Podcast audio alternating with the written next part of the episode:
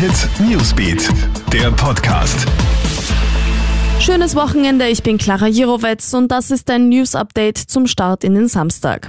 Startschuss für die Lehrermassentests in sechs Bundesländern. In Niederösterreich, Oberösterreich, dem Burgenland, der Steiermark, Kärnten und Salzburg beginnen heute die Corona-Massentestungen für Lehrer und Kindergartenpersonal, wobei aufgrund falsch vergebener Termine zum Teil schon gestern vorgetestet wurde.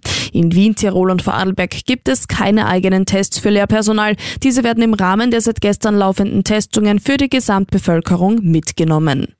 Positive Ergebnisse waren am ersten Tag der Massentests eher selten. In Wien sind am ersten Tag 112 Corona-Infektionen diagnostiziert worden. Das entspricht nicht ganz 0,5 Prozent der Untersuchungen. In Vorarlberg waren 191 Tests positiv. Das sind knapp 0,4 Prozent. Und in Tirol wurden 202 Menschen positiv getestet. Das sind 0,3 Prozent der Getesteten.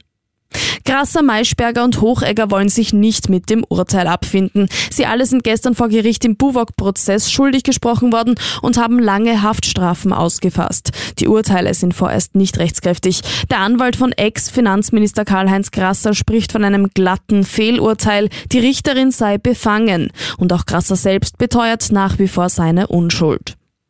Jetzt ist es leider fix. Billie Eilish hat ihre Welttournee komplett abgesagt. Zunächst hatte die 18-Jährige ihre Tour im März wegen der Corona-Pandemie nur verschoben. Es gäbe aber keine Möglichkeit, die Welttournee fortzusetzen, schreibt Billie jetzt auf Twitter.